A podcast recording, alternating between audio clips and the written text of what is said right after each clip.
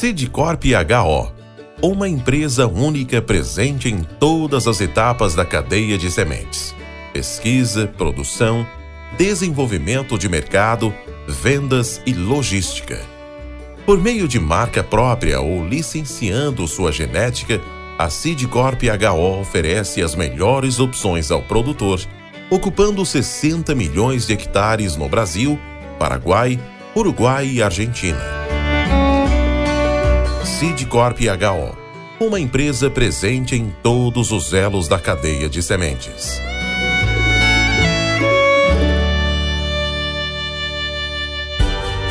Você está no podcast Academia do Agro, dedicado à competitividade do agronegócio brasileiro, com abordagem de temas que fazem parte do seu cotidiano, trazendo dicas e sugestões para o seu trabalho. Vamos juntos!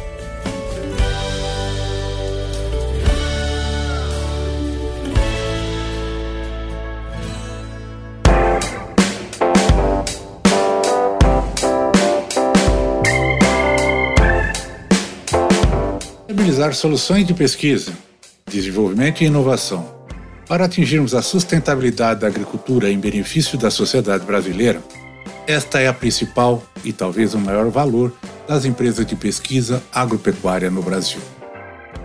Fundamentos de uma nova abordagem de pesquisa e extensão para facilitar o processo de tomada de decisão do produtor rural. Os produtores rurais estão cada vez mais dependentes de conhecimento, informação e tecnologia para tomar decisões globalização da economia, questões ambientais e sociais surgem como novas forças influenciando o desenvolvimento tecnológico e contrastando com a dominante demanda de abastecimento de mercado que estimulou a Revolução Verde no passado. Como consequência, há uma necessidade urgente de rever as abordagens de pesquisa e extensão para desenvolver e disseminar informações compatíveis com esta nova realidade. Neste contexto, torna-se de fundamental importância entender o processo de tomada de decisão do produtor rural e as características sociais de suas redes de conhecimento e informação. Luiz Henrique Carregal é um engenheiro agrônomo que valoriza o trabalho, a disciplina e a persistência, sendo hoje gestor atuante na Agrocarregal Pesquisa e Proteção de Plantas em Rio Verde, Goiás. Mestre em fitopatologia, com amplo conhecimento em agricultura, controle químico e manejo de doenças, desde 2001 tem se especializado em manejo de doenças na cultura da soja e milho e mais recentemente trabalhando com as culturas de feijão e algodão. Em sua empresa, a Agrocarregal, ele desenvolve e gerencia as pesquisas em fitopatologia, entomologia, plantas daninhas, patologia de sementes e nematologia, e bem como também está trabalhando com inoculantes, adjuvantes e nutrição mineral. Então, vem comigo. Vamos conhecer um pouco da sua história e trajetória profissional. Podcast Academia do Agro. Olá, olá, pessoal. Hoje nós temos a presença do engenheiro agrônomo, mestre em fitopatologia pela Universidade Federal de Lavras, Luiz Henrique Carregal, que há mais de 20 anos tem se especializado em manejo de doenças na cultura da soja, na cultura do milho e, recentemente, também trabalhando firme com feijão e algodão. Atualmente é proprietário da Agrocarregal Pesquisa e Proteção de Plantas, lá em Rio Verde, na qual gerencia as pesquisas em fitopatologia, entomologia, plantas daninhas, patologia de semente, nematologia e ainda tem grande interação nos trabalhos de inoculantes, adjuvantes e nutrição mineral. Como vocês estão ouviram, assunto não vai faltar para conversar com o Luiz, né? Obviamente, nós vamos tentar explorar ao máximo o conhecimento desse grande profissional. E aí, Luiz, tudo bem? Valdir, tudo ótimo, graças a Deus. Muito obrigado pelo convite e a oportunidade de estar aqui conversando com vocês. Cara, ficamos muito felizes também. A Academia do Agro é a nossa casa, é a nossa arena. Sinta-se à vontade e já se sinta convidado para próximos episódios em assuntos de repente um pouco mais pontuais. Combinado? Combinado. Beleza. Então, Cara, vamos começar pelo começo, né? Onde tudo começou? Conte um pouco sua história. Bom, é, tudo começou em Lavras, né, no sul de Minas, é, quando meu avô tinha uma, uma fazenda lá e eu era apaixonado com gado de leite. É, meu avô tinha uma, uma fábrica de, de queijo, uma fábrica pequena, né? A gente tirava leite lá em Lavras, fazia queijo.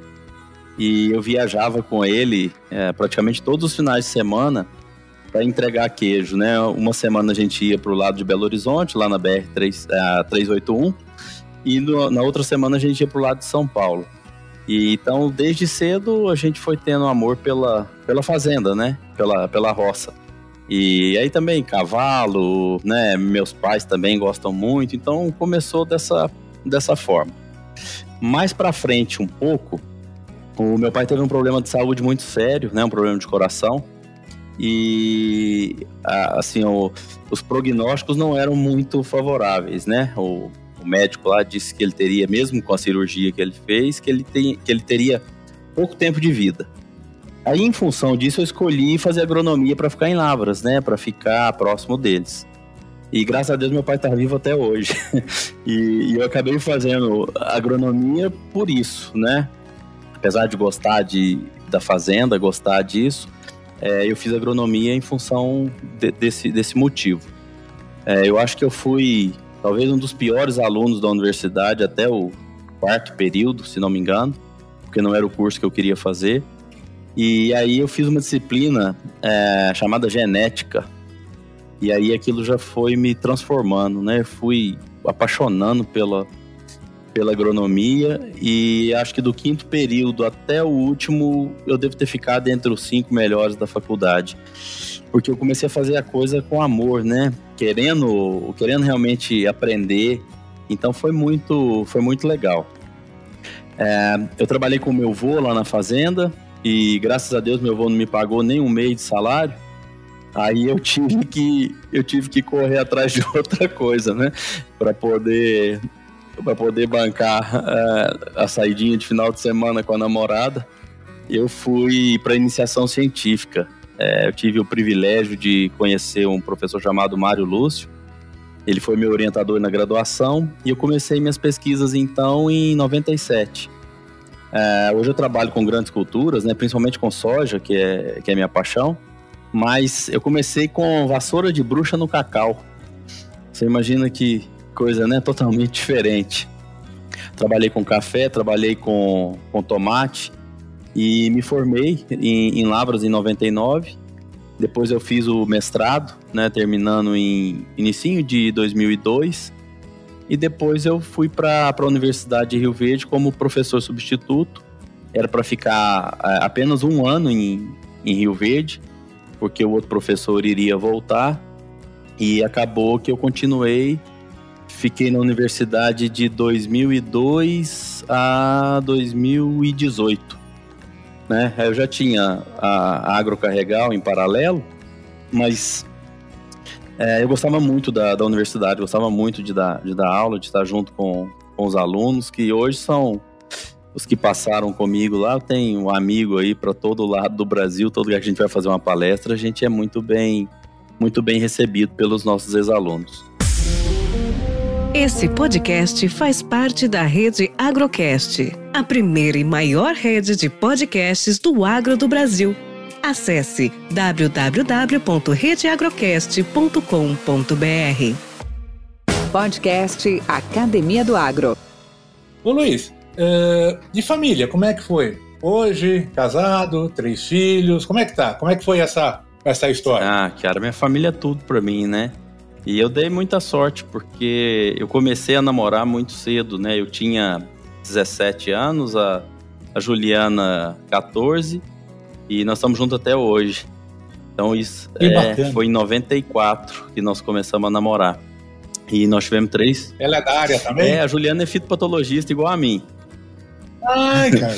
Então... então, às vezes, na hora de dormir, né, a gente vai lá discutir é, sobre os esporos, a disseminação do fungo, o controle.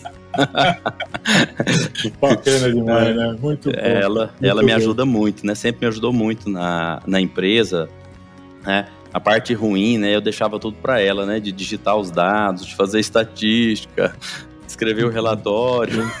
e a parte boa do é a é. parte boa do campo eu fazia. E é verdade, é verdade. E nós tivemos três filhos, né? Eu tenho a, a Luísa, que está com 15 anos, a Letícia, que tem vai fazer 10 e o Davi que está com 4. Então são são três. Le... É, Letícia. Letícia. A Letícia é, Letícia é nome da minha mãe. Olha só. Falecida mãe. E hoje da minha neta, que ela chama Ana, Le, é, Ana Letícia, Ana Lê, ah. né, que nós chamamos. Né? Então, bacana. E que legal, ela, e ela é extremamente carinhosa, é uma menina de, uma menina de ouro. E a gente só parou de fazer os meninos, né? Não tem mais quatro, cinco, porque eu quis comprar uma Kombi. E aí ia falar, ah, não, de Kombi não. aí nós tivemos que parar no terceiro. Essa é boa. Ô Luiz, como é que você descreveria hoje, no Brasil, os mecanismos existentes para a proteção de plantas? São efetivos, estão sendo bem utilizados, estão em evolução ou não? Não, os mecanismos são extremamente efetivos, né? É, é que às vezes a gente foca só em uma cultura, é, que às vezes deixa a desejar um pouco, mas nós temos excelentes mecanismos de proteção de plantas. É, basta ver o, o, programa quarentenário que nós temos, né, pela Embrapa, o Senargem, é, várias pragas aí são evitadas a introdução no, no, no país, por um trabalho muito bom que eles, que eles fazem. É, toda a parte de, do sistema de defesa vegetal, é, não só nacional, mas dos estados também. É, hoje, assim, eu tenho o maior orgulho da, da agrodefesa, né, o tanto que eles têm contribuído com, com o estado de Goiás. Então, é, eu, eu, acho que mecanismos nós temos vários, né? Eu posso citar aqui a, o próprio controle da, da vassoura de bruxa do cacau, é, os problemas que nós tivemos nos citros, né, com o cancro cítrico. É, tem, tem muita coisa, tem muita coisa boa, uns programas interessantes também no manejo de, de doença em, em hortaliça, é, resistência genética, tem muita gente boa trabalhando com essa parte também. Então, os mecanismos, eles são extremamente eficientes. Isso nós não temos, nós não temos dúvida. Agora, eu vou, eu vou trazer os exemplos mais próximos da, da minha realidade, é, principalmente na cultura da soja. É, você quer um mecanismo mais interessante do que o vazio sanitário? A ferrugem era um problema para gente do tamanho do mundo. Eu visitei áreas no Brasil inteiro, é, Mato Grosso, onde a soja nascia já nascia enferrujada. E, e, a gente não tinha mais o que fazer. E, no entanto, a gente foi matando os produtos fungicidas aí ao longo, do, ao longo dos anos em função disso. E aí depois, em 2006, com a instituição do vazio sanitário, a gente conseguiu transformar a ferrugem em uma doença de importância secundária. Tem 10 anos que nós não temos problema com ferrugem em Rio Verde. Esse ano está diferente do que eu estou falando aqui agora. Né? Nós estamos tendo um pouquinho mais de, de, dor de cabeça com essa soja que foi plantada mais tarde. É, essa aí deu um pouquinho mais, mais de problema, mas de forma geral, os mecanismos são extremamente eficientes. É, nós estamos evoluindo, claro, é, a pesquisa não para, a, a vida não para e a evolução também não.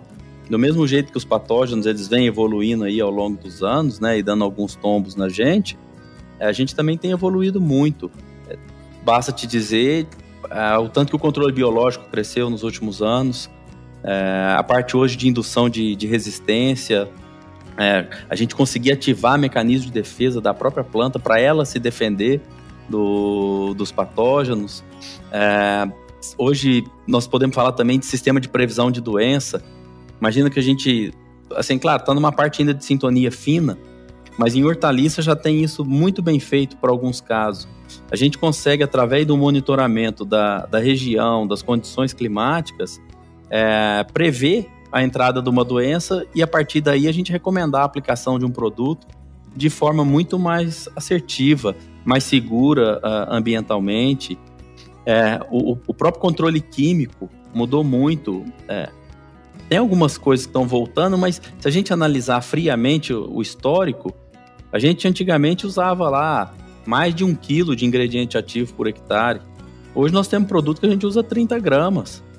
Então a, a evolução ela não para, não só na parte de controle químico, mas é, o cancro da haste, por exemplo, na soja, foi resolvido através de melhoramento genético.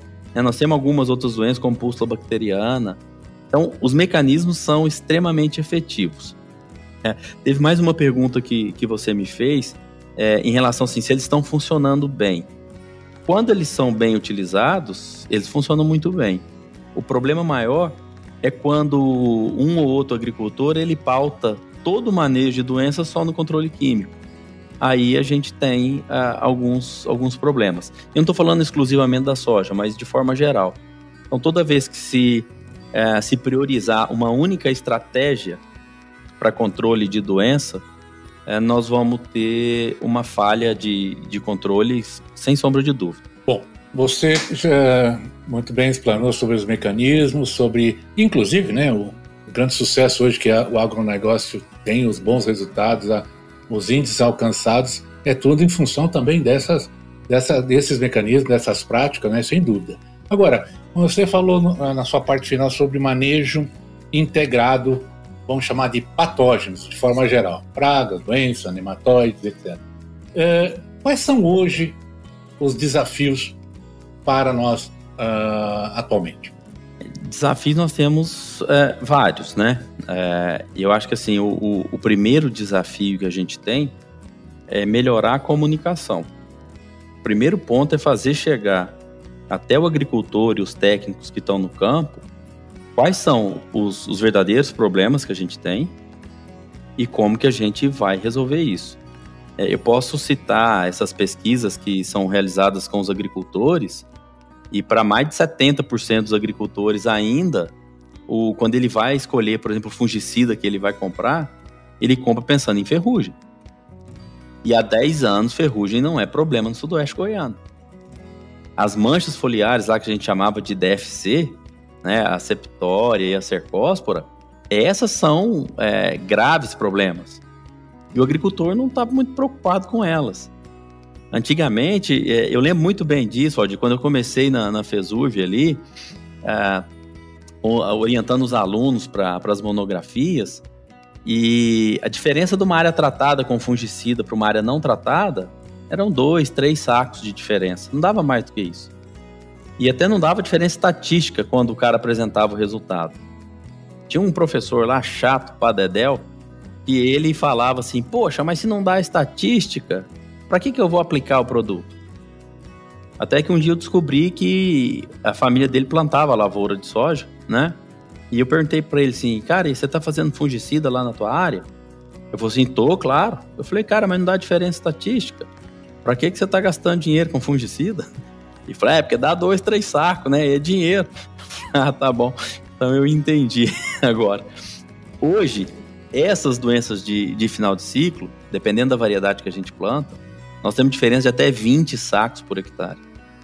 Então, se o manejo não for muito bem feito é, e essa comunicação chegar de forma bem clara para o agricultor, ele está perdendo dinheiro.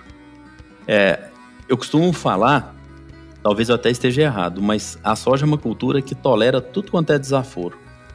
Você pode fazer um monte de canelada nela que chega no final você ganha dinheiro. Ainda mais nos preços que estão hoje. Só que não vai ser assim sempre né? Nós temos que tomar esse, esse tipo de cuidado. Mas eu tenho, conheço agricultores que estão colhendo lá 68, 70 sacos por hectare, usando produto ruim, produto que não funciona bem mais, e acha que está arrasando com um custo baixo.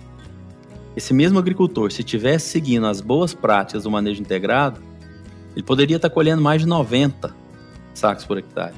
Então o cara está deixando de colher aí 15, 20 sacos por quê? Porque às vezes falta ah, uma comunicação bem feita para ele. E aí dentro dessa parte, eu sei que agora é capaz de desagradar aí algumas pessoas, mas essas redes sociais me preocupam muito. Por quê? Porque você põe qualquer coisa. Você põe no. Ninguém é, consegue mensurar a qualidade da informação. Eu fico vendo alguns ali que é, a gente segue, acho que só de raiva. o cara tem 20, 30 mil, 40 mil seguidores. E o cara manda aplicar açúcar. Porque o fungo gosta de açúcar, fica mais fácil controlar. Aí ainda usa a expressão assim, não, cara, é igual quando você vai tomar um cafezinho. O café é muito mais gostoso se você põe açúcar. Cara, para mim não, porque eu tomo café sem açúcar. Então, é, esse tipo de informação Cara, você fala, mas tem gente que acredita? Tem, tem gente que acredita.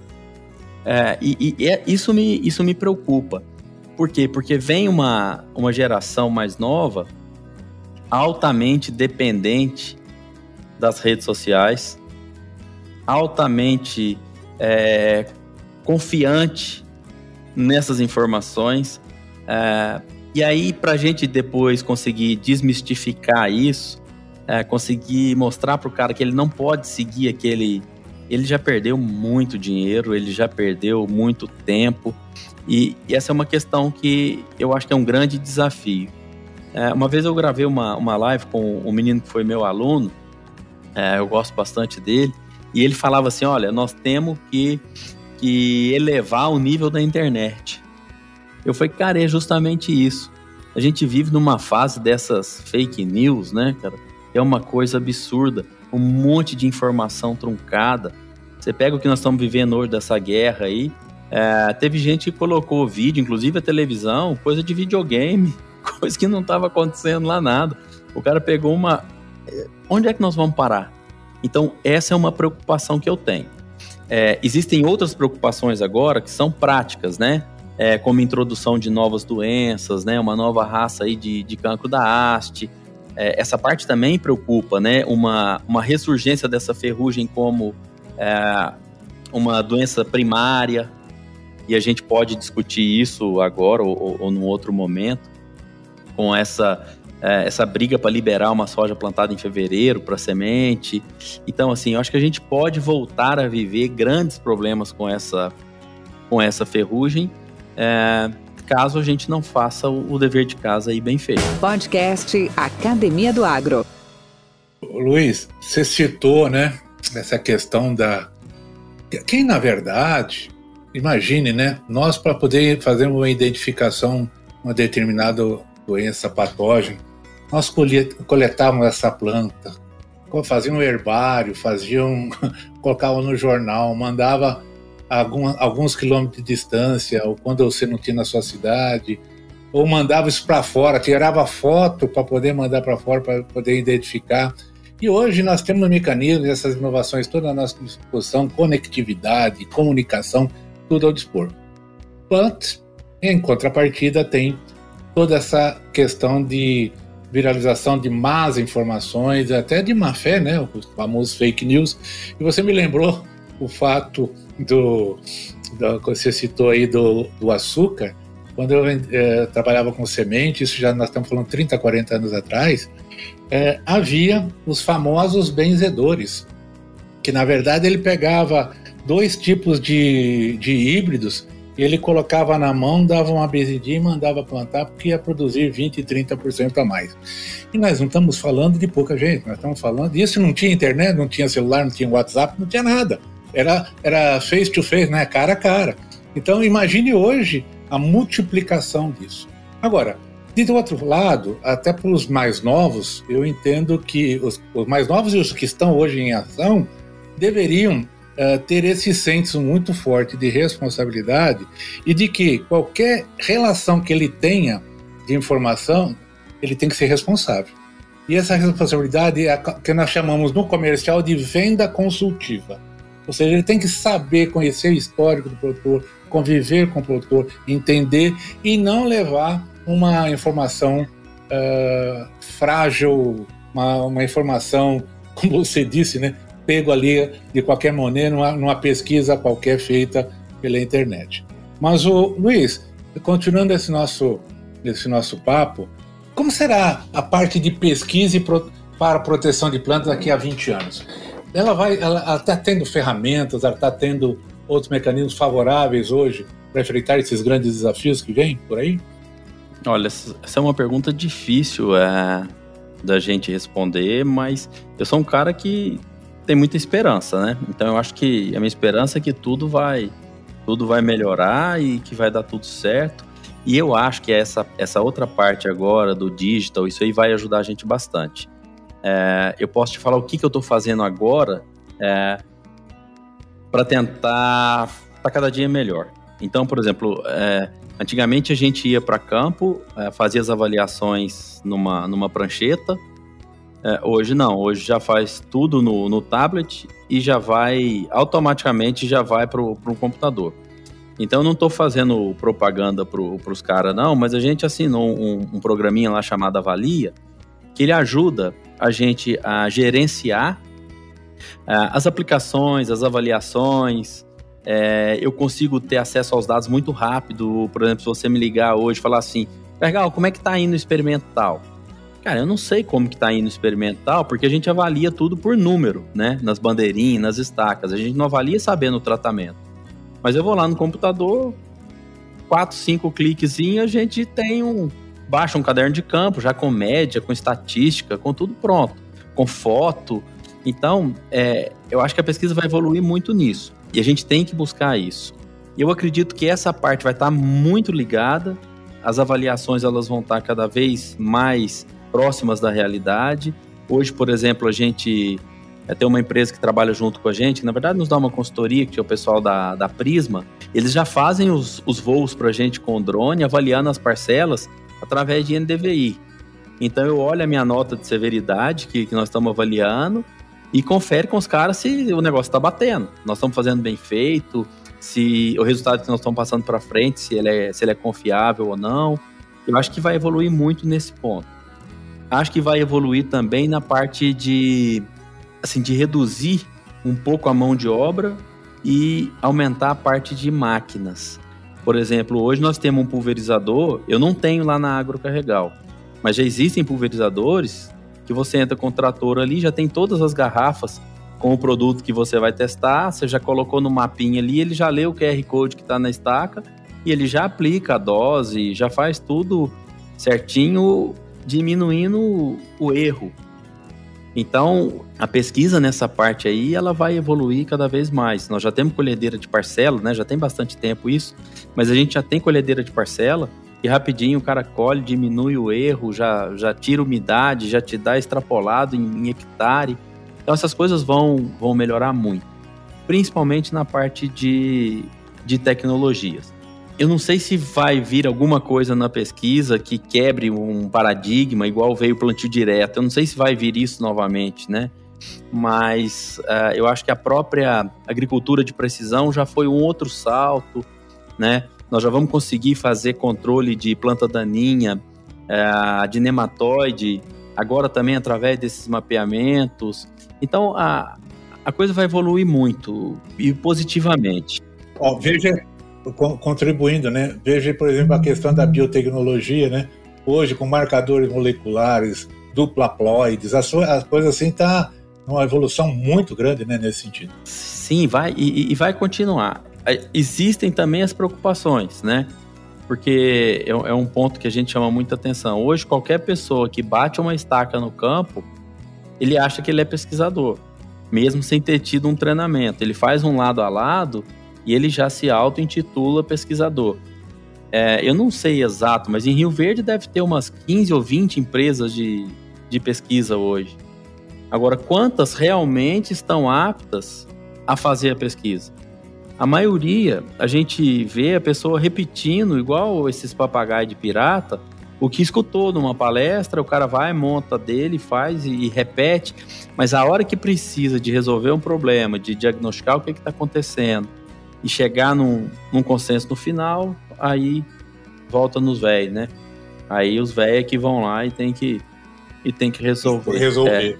Então, assim, o mercado também seleciona, né? Então, eu acredito que muitos aí vão ficar pelo, vão ficar pelo caminho e a pesquisa vai continuar evoluindo. E eu espero que, que daqui a, a 20 anos a gente consiga é, trazer alguma coisa realmente muito boa para e sustentável né, para a agricultura. Podcast Academia do Agro. O Luiz, vamos falar um pouco da Agro Carregal. Vamos fazer um jabazinho aqui para o Luiz Henrique Carregal. Conta para nós um pouco da Agro Carregal Pesquisa e Proteção de Plantas. Olha que estamos na foto, conta um pouco sobre o negócio, a sua estrutura, sua visão, missão. Como é que estamos? Vamos lá, cara. Eu nunca fiz nem contratei nenhum tipo de pesquisa para saber como que a gente está na foto, sabe? e, então eu vou te falar como que eu acho que a gente está na foto. e essa é, e, e, e, essa essa visão que eu, que eu vou te passar, ela é baseada em quê? Ela é baseada no número de palestras que a gente tem feito, ela é baseada no número de trabalhos que têm sido contratados, e também no assédio aos funcionários nossos, né? E eu acho que é o melhor jeito de medir isso. uh, graças a Deus, desde quando nós começamos em, em Rio Verde, uh, a gente só aumentou a quantidade de trabalho ano após ano. Eu não tive até agora é, nenhum ano que reduziu, mesmo a gente passando por crises, né, durante esse período aí de 20 anos, né, passando por dificuldades, a gente, o número de trabalhos é, sempre aumentou. E a demanda por palestra também. Eu tenho recusado muitas palestras hoje, né, principalmente nessa época do, do ano, porque eu me dedico totalmente à empresa, eu fico lá o tempo quase que inteiro, fazendo tudo quanto é tipo de trabalho, né? Tem hora que tem que dirigir caminhão, tem hora que tem que desatolar, desatolar colhedeira, tem hora que. Cara, é, a gente tem que, tem que fazer de tudo, né? Mas pelo assédio que a gente tem tido dos nossos funcionários, eu acredito que a empresa está muito bem. E, e a turma que, que tem passado na, na Agrocarregal e trabalhar depois em, em outras empresas estão crescendo bastante, inclusive no mundo corporativo. Então eu fico muito, eu fico muito satisfeito uh, com isso. É ruim quando uma pessoa ela sai durante a, durante a safra, né? E as coisas estão andando e você tem que arrumar uma outra para substituir, não é tão fácil. Mas é, pelo menos mostra que nós estamos no caminho certo. Perfeito. A Agro, a Agrocarregal, a gente criou ela em 2013. Na verdade, era uma outra empresa antes, que chamava Campos Carregal, que eu fundei em 2005, mas que tinha uma, uma, uma outra pessoa com a gente, né? O Hércules era meu, era meu sócio. É, nós dois fitopatologistas, né? E depois, em 2013, nós decidimos separar a sociedade e aí, daí para frente, foi só, foi só agrocarregal. Foi um período muito bom, né, na época de sociedade, mas muito melhor depois que a gente, que a gente separou. Né? Porque aí você faz as coisas exclusivamente do, do seu jeito, né? Da sua forma de, de, de pensar. O que, que a gente tem como, como visão da, da agrocarregal? A gente entende que a agricultura é um processo extremamente dinâmico, que as mudanças, os desafios, eles acontecem toda hora e que somente com uma pesquisa aplicada é, e realizada de forma ética, honesta, a gente vai conseguir desenvolver novos métodos, descobrir também os, os, os problemas que vêm acontecendo, para o desenvolvimento da agricultura seguir o seu, o seu fluxo normal. Então, eu acho que essa é a, é a nossa visão. A nossa missão é, já é de gerar e também de difundir conhecimento né, coisa prática, que é, que é aplicável para o agricultor. Então, quando é, eu estava saindo da, da, universidade, eu, eu passei para fazer doutorado em, em Piracicaba, na Exalc, com o Sérgio Florentino Pascolati. Era meu sonho trabalhar com esse cara. Eu acho que ele é um cara fantástico e ia agregar demais, não só na minha vida é, profissional, mas também pessoal. E eu acabei indo para Rio Verde, e para ficar um ano em Rio Verde e voltar para fazer o doutorado com, com ele. E nessa época, o meu sogro é, é um nematologista aí, talvez o melhor do, do, país, o Vicente Campos, e ele me falou assim, ele me chama, ele me chama de Luizinho, né, até hoje, falou assim, Luizinho, o que, que você quer da tua vida? Se você quiser ser um fitopatologista famoso, você tem que publicar, você tem que buscar artigos, você tem que... E eu falei assim, cara, Vicente, eu não quero ser famoso, não. É, o que eu quero é fazer meu trabalho bem feito para dar uma condição legal de vida para minha família. E, então tem muita coisa que eu poderia ter publicado, que eu, mas não foi o caminho que eu quis seguir. Eu quis fazer essa pesquisa aplicada para ajudar a agricultura, principalmente ali em Rio Verde, né? Eu não achei que eu ia tomar essa proporção toda, não achei que a gente talvez pudesse ser referência no estado ou até no país. É, o meu negócio era ajudar o sudoeste goiano, né? Fazer ali por Rio Verde, por Jataí, Montevidio, aquele miolinho ali que eu adoro. E acabou que, né, passou disso, a gente foi para para outros para outros locais, outras outras regiões também, né? E dentro dessa da empresa, a gente tem como nossos valores integridade, respeito, trabalho em equipe, é, valorizar as pessoas, acreditar nas pessoas, é, valorizar as nossas, as nossas parcerias. né? Estender a mão sempre para os nossos parceiros, principalmente nos momentos mais de, de dificuldade, né? E sempre prezar pela, pela ética.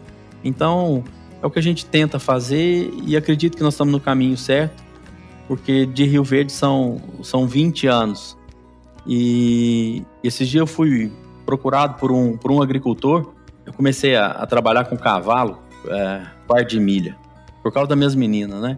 Tudo a gente faz por causa de filho na vida, né? E aí elas queriam mexer com prova de tambor, sei lá o quê. Aí acabei entrando nesse negócio do cavalo. E aí, esse produtor me procurou porque ele queria me vender metade de um cavalo dele lá, de um, de um garanhão. Eu falei, cara, mas quer vender para mim? Eu não tenho condição de comprar um negócio desse. Ele falou assim, Carregal, você é um cara extremamente ético, honesto, bem quisto por, pelos produtores todos. Ninguém fala mal de você, que você faz alguma coisa para é, em benefício próprio, que você ajudou demais. Então, eu preciso de uma pessoa dessa para ajudar a divulgar o meu, meu cavalo, né? Eu preciso de gente séria, de gente honesta. Eu falei, cara, eu posso até ajudar a divulgar teu cavalo, né? Inclusive comprei bastante cobertura do cavalo dele para os meus cavalos, para minhas éguas lá. Mas o que me deixou feliz foi isso, sabe? É o reconhecimento por parte do agricultor, que é o meu objetivo, é, sempre foi meu objetivo final, é, dos caras me enxergar dessa forma, né? Como um cara que tá ali, que é sério, que muitas vezes fazendo palestra para multinacional, mas que eu não estou indo defender interesse da multinacional. E eu só faço palestra para quem tem produto bom, para quem está com a coisa funcionando, que o negócio tá, tá, tá legal. E o agricultor, ele, ele viu isso, ele valoriza, e eu tô mais do que satisfeito com isso. Que bom, cara. Luiz, bom ouvir isso aí. Isso que você comentou é, é, é, é o diferencial, né? O pessoal fala muito de autoridade. Não, eu sou autoridade porque. É, não quer dizer que você é autoridade porque você é, aparece muito na televisão, não é porque você faz. porque você é grande jogador de futebol, você se torna uma autoridade. Você torna uma autoridade justamente por conta desses valores, né? Por essa questão de integridade, de honestidade. E não é só falar, a gente fala, mas é, é, como você diz, o exemplo maior é o reconhecimento. Olha aí, você é escolhido porque você é um cara muito bem quisto, é um cara muito bem referendado, e é isso que nos faz. Em qualquer área, né? Não precisa ser da agronomia, não precisa ser agrônomo, precisa ser pesquisador para fazer isso. Agora, você, você logicamente está sendo muito transparente, muito, muito objetivo na, na sua, na, nas suas apresentações, mas agora nós vamos apertar um outro botão, que é o botão sinceridade pessoal agora, tá? E eu queria saber o seguinte, nessa sua jornada toda, qual foi o grande momento que você se sentiu perdido? Falou assim, agora a viola foi pro saco, né? Como a gente fala. Agora tô, perdi os trios. Que momento foi esse, ou quais momentos você teve dessa situação? Mas o principal, o que, que você fez para superá-lo? Hum, nós podemos mais umas duas horas aí de conversa? foi... Eu tô aqui à vontade, cara. Boa. Cara, foi só dificuldade. É desde a hora que eu cheguei na, na universidade é, até hoje, são vários momentos difíceis, são vários momentos ruins, mas eu aprendi, cara, dentro de casa com meus pais, que na vida a gente tem duas formas de reagir às adversidades. A primeira delas é se fazendo de vítima, né? Você vai se fazer de vítima da situação. E a segunda é você tirar proveito dessa, dessa situação ruim e crescer. Lá em casa eu nunca vi meus pais fazerem de vítima, sabe? Sempre nas dificuldades eles aproveitaram para batalhar e para crescer, inclusive que eu te falei do problema de saúde do meu pai. Então, isso aí virou um assim, um exemplo para mim, né? E quando eu cheguei na, na, na, na Fesurv, teve gente que pegou e furou a, a soja, para você ter uma ideia, com alfinete quente lá, para eu diagnosticar o que que era. Gritaram lá no sagbão que não ia trabalhar com moleque. Eu cheguei lá com 23 para 24 anos, né? Que era um absurdo a universidade contratar um menino para dar aula, que eu não tinha condição nenhuma. Então, assim, essas foram, foram várias, né, cara? A universidade é, um, é o grande centro, né, de geração e também difusão de conhecimento. Mas é o lugar onde os egos são maiores, né? É, é o local onde você tem espaço para nego vagabundo, para nego que não, que não quer trabalhar, para nego que se encosta. E isso não é universidade particular, não. Na particular, na federal, todas são, são dessa forma. Então, essa parte, ela é uma parte muito, muito difícil, porque o cara te abraça é, e te mete a faca nas costas ao mesmo tempo. Então, essa é uma, isso foi uma, uma das coisas que me desanimou a continuar nesse, nesse meio. Mas desafios, assim, é, na parte técnica, profissional, que, que, que, foram momentos que de, de hora que você dava até desespero, né? É quando a gente descobre que um fungo ficou resistente a um fungicida, né? Nós selecionamos uma população resistente. E isso vai contra os interesses comerciais de uma empresa ou de outra que vende aquele produto ou aquele grupo químico. E aí essas pessoas vêm e te detonam, né? Falam que, que você é comprado, que você não tem caráter, que é só pagar que você fala o contrário. Essa parte me, essa parte me machuca muito, sabe? Porque quem, quem tem vergonha na cara, quem tem sangue na veia, é, são as coisas que mais, mais machucam a gente. E eu não sei se felizmente ou infelizmente, fui eu que descobri a resistência da ferrugem aos triazóis depois a resistência da mancha-alva aos benzimidazóis, depois da ferrugem às estroblurinas, coisa que nunca tinha nenhuma ferrugem no mundo resistente à estroblurina. Eu fui o cara que descobriu aqui. É, não sou eu que publiquei o artigo, não vou ser lembrado na história por isso, mas também não quero, né? não é minha preocupação. Mas eu tive reuniões fora do país com aqueles alemão lá, cara, que sabem tudo de resistência. O cara chegar para você e falar que seu trabalho está errado, seu trabalho está mal feito, que é impossível dar resistência de uma de ferrugem às estroblurinas. E depois os caras vão ver a gente tá certo, né? Até o local da mutação a gente acertou. É, e não foi de chute, não. Foi de pesquisa, foi de análise que a gente fez tanto em laboratório quanto no, tanto no campo. E fui duramente criticado pelos meus colegas da fitopatologia no país também. Sabe, quando você chegava numa reunião de grupo com as empresas, motivo assim de chacota, os caras ficar tirando sarro, vai carregar, e aí, essa aí que é a, essa aqui é a ferrugem resistente, a estroblurina. E então essa foi a fase mais difícil, eu acho, sabe? Depois descobri mais um monte de resistência aí, mas eu já estava calejado. Essa da, da resistência da ferrugem às estroblurinas foi a fase mais mais complicada da minha vida, foi essa. Ô, ô Luiz, se você começasse hoje novamente, o que, que você faria diferente? Ah, Valdir, eu, eu acho que eu não faria muita coisa diferente, não, sabe? Tudo que eu, tudo que eu passei, tudo que eu vivi nesse, nesse tempo aí, é, eu acho que fez a pessoa que eu sou hoje. E, e para mim, se não tiver o sofrimento, se não tiver a dificuldade, a gente não cresce. Eu tento fazer, eu ver isso aqui dentro da minha casa com meus meninos, né? Eu, eu tento evitar qualquer sofrimento deles, qualquer frustração, mas cara, não é por aí. É, quando eu saí de, de Lavras e eu vim para Rio Verde, a aposta na família era de quanto tempo eu ia aguentar morar longe da mamãe, que fazia meu pão na chapa de manhã, meu cafezinho estava pronto, sabe? E, cara, tem 20 anos, eu volto lá só para passear. e, e, então, assim, foi o começo meu que foi muito difícil, cara. Mas é, foi tudo ótimo, todas as escolhas que eu fiz. É, eu acho que eu acertei todas. É, talvez o que eu não faria é, era a sociedade novamente.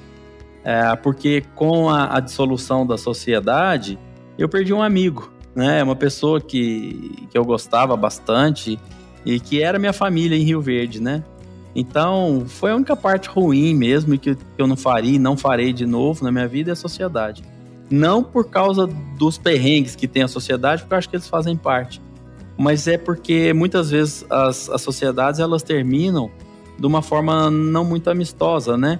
E você acaba perdendo um, uma amizade uhum, Entendi. por besteira, né? É só isso, eu acho. O resto eu tocaria da mesma forma. Acho que saí da universidade na hora certa. Acho que eu não fiz o doutorado porque Deus tinha outros planos para mim. E sou um cara completamente realizado pessoalmente e profissionalmente. E quais os planos e próximos passos? Então eu não tenho plano mais não. É, eu acho que Deus já me deu muito mais coisa do que eu merecia. Eu já já tive muito mais do que eu imaginei, que eu sonhei um dia que ia acontecer para mim, sabe? Agora, sonho eu tenho, né? Mas meu sonho, sabe o que, que é? É trazer meus filhos para perto de mim o resto da minha vida. Se Deus quiser, todo mundo vai fazer agronomia, vai trabalhar na Carregal. Eu vou construir uma casa para cada um lá dentro um pega a planta daninha, outro entomologia, outro fitopatologia. Tudo eu bola. queria que eles, eu queria eles perto de mim. E hoje eu fico longe dos meus pais, eu sei a dificuldade que é. Então eu queria trazer eles para perto. Agora, não vou influenciar nenhum deles na decisão do curso que eles vão fazer. Se eles me pedirem opinião, eu estou aqui sempre para aconselhar. E o que eles quiserem. Agora, se falar que eu posso sonhar, é esse meu sonho. Pode sim e deve. Né? e para nós estamos chegando nos nossos finalmente, Luiz, até por conta do seu tempo também. Que conselho você daria para esses nossos colegas que estão aí no agro hoje? Os entrantes, os estudantes entrantes e mesmo aqueles que já estão há algum tempo trafegando. Bom, vamos lá. Eu, é, eu não sei se eu sou uma pessoa boa para aconselhar, não, mas eu, eu vou tentar, tá? é, eu acho que esse primeiro conselho é geral, é para todo mundo. Eu li isso uma vez numa oficina mecânica e esse negócio também me, meio que me pautou a vida, sabe? Tava pregado lá na parede, é, escrito assim: reze como se tudo dependesse de Deus. E trabalhe como se tudo dependesse de você. E eu fiz isso. Eu, é, eu não sou um cara de ir na igreja, eu não gosto de escutar os padres falando acho que fala muita coisa ali distorcida, mas eu acredito muito em Deus e eu rezo muito. Aqueles momentos difíceis que eu falei lá que eu passei, né, foi família e fé em Deus, né? E, claro, confiança total no trabalho que a gente faz. Mas é, eu acho que se a gente trabalhar com afinco, as coisas acontecem. É, principalmente quando o cara não põe o dinheiro como objetivo de vida se ele tiver o dinheiro como consequência do trabalho bem feito, aí ele vai ganhar o suficiente aí para ele conquistar o que ele, que ele tem almejado. Mas se eu for conversar, se eu fosse pudesse aconselho para o pessoal do agro, vão ter dois tipos de conselho agora, tá? Tem um que eu vou desagradar, acho que todo mundo do agro que está ouvindo aí, que é para parar com essa bobeira de o agro não para, que o agro isso, que o agro aquilo. Fique em casa que eu tô aqui produzindo alimento para você. Cara, Valdir, para mim isso é uma conversa fiada do cão, sabe? Ninguém planta soja para matar a fome do mundo. Ele é um negócio. E do mesmo jeito que o agro é uma profissão importante, todas as outras são. Ah, fique em casa. Cara, imagina se o lixeiro ficar em casa. Imagina se a enfermeira ficar em casa. Imagina se um advogado, se um bancário, cara, se o cara quem que vende picolé na rua ficar em casa. Tudo para. Então a gente tem que parar de querer é, supervalorizar o agro. O agro é fundamental, é a mola mestre do país e ponto. Vamos trabalhar e vamos para. Essa agora é época de carnaval, então, cara, eu fico enojado a turma postando lá. Esse é o carro alegórico, o cara na colhedeira. Cara, o cara tá colhendo milhões e milhões ali, enchendo o bolso de grana e fica tirando onda, sabe? Isso para mim é uma besteira, isso eu acho que faz uma propaganda negativa do, do agro. Tá? Posso estar totalmente errado, mas é a opinião que eu tenho. Ah, e o outro tipo de conselho, que é para essa turma que está que tá começando, primeiro, aprenda a falar inglês. Esse negócio é fundamental. Eu nunca quis falar inglês na minha vida. Meu pai e minha mãe pegaram no meu pé. Eu queria ser jogador de futebol. Então eu falei, pra que que eu vou falar inglês? O negócio é só pôr a bola para dentro e tá valendo, né? E, cara, eu recebo hoje nego da China, do Japão, da Europa inteira, dos Estados Unidos, não sei da onde, e eu tenho que me virar para explicar para esses caras o que que tá acontecendo no campo. Eu já, como nós falamos, né, informalmente antes do, do nosso bate-papo aqui, cara, conheci quase que o mundo inteiro com essas, com as multinacionais, em discussões técnicas, em, em viagens fantásticas de conhecimento técnico, coisa mais linda. E, cara, se eu soubesse falar inglês, eu tinha aproveitado muito, mas muito mais, né? aprendi na, na marra, né? Falo mais ou menos aí para poder me virar.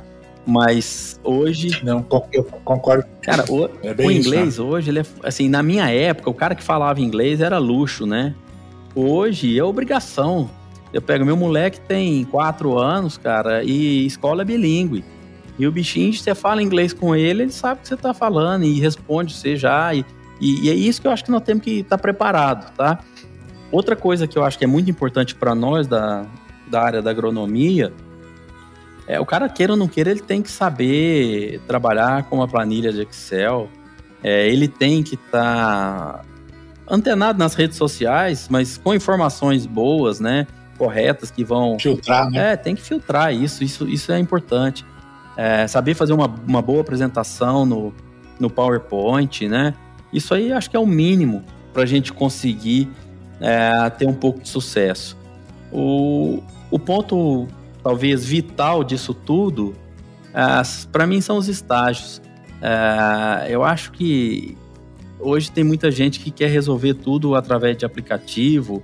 Né? Tem aplicativo hoje, você vai lá, bate uma foto e te fala que doença que é. Cara, eu tem dia que eu vou no campo, o sintoma é tão confuso que eu não sei se é septória, se é a mancha-alvo, se eu tenho que, eu tenho que levar para o laboratório para fazer e ver o tipo de conídeo do fungo para poder falar se é um ou outro. E essas comodidades também me preocupam, sabe? Então, quanto mais o cara puder ir para o campo, puder, puder ralar para aprender a fazer as coisas, a única coisa que não, que não roubam da gente é o conhecimento, é o saber fazer. Então, é, os, os meus filhos mesmo, a hora que tiver na faculdade, desde o primeiro período, independente da área, vai ter que colar num profissional bom e, e, e, fazer estágio. E badecar, é isso aí. Exatamente. E se vier com esse negócio de falar assim, ah, pai, lá não tem bolsa, eu vou passar a, correia neles. né? Tem muita coisa que, que a gente tem que fazer, igual eu fiz, eu tenho certeza que você fez, é de graça mesmo, meu amigo. É bater estaca, é bater o campo, é ficar colhendo soja na mão. Se não, não aprende. E se você não, se você não sabe fazer, como é que você vai mandar alguém fazer depois? É bem isso mesmo, Luiz. Meu amigo, prazer em revê-lo, muito agradecido por essa oportunidade. Como ele disse aqui, o podcast é uma academia, é uma arena aberta, tá? Onde a gente está sempre recebendo boas influências, bons comentários, boas, bom, grandes conhecimentos e tem o propósito, tem a missão de propagar isso e de divulgar isso para aqueles que assim o queiram, né? Porque realmente cada um vai ouvir aquilo que quer. O podcast tem essa vantagem também. Se você não gostou, pula para o outro. é? A fila anda, não tem problema nenhum, não. Mas fica aqui o convite e um grande abraço para você, esperando, quem sabe, revê-lo quando estivermos passando lá por Rio Verde, né? A grande Rio, Green River da, do Goiás, e tomamos, tomamos um café junto. Tá Até porque nós somos vizinhos, né, cara? Daqui a pouco a gente pode se encontrar lá mesmo. Valeu, obrigado, cara. Olha, foi um prazer, cara. Muitíssimo obrigado. É uma satisfação realmente estar aqui com você. E a parte do café, né? Eu vou tomar lá com você, mas a picanha você come lá em casa comigo, tá bom? Agora, agora, agora subiu a régua, hein? Agora ficou bom. Grande abraço, amigo. Fica com Deus. Sidcorp HO investe um milhão e meio de dólares por ano em pesquisas, voltadas ao seu programa de melhoramento genético, que contribuem para o desenvolvimento de novas tecnologias e produtos. Quando adquire uma semente Sedcorp HO, o agricultor pode ter a certeza de que está adquirindo qualidade, performance e produtividade. Sidcorp HO uma empresa presente em todos os elos da cadeia de sementes.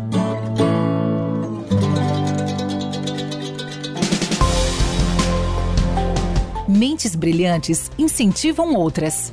Crônicas do Agro.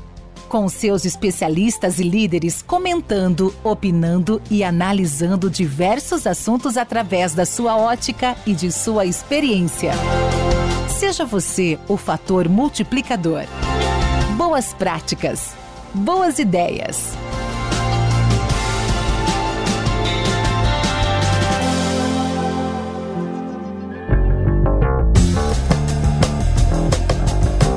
Olá, amigos.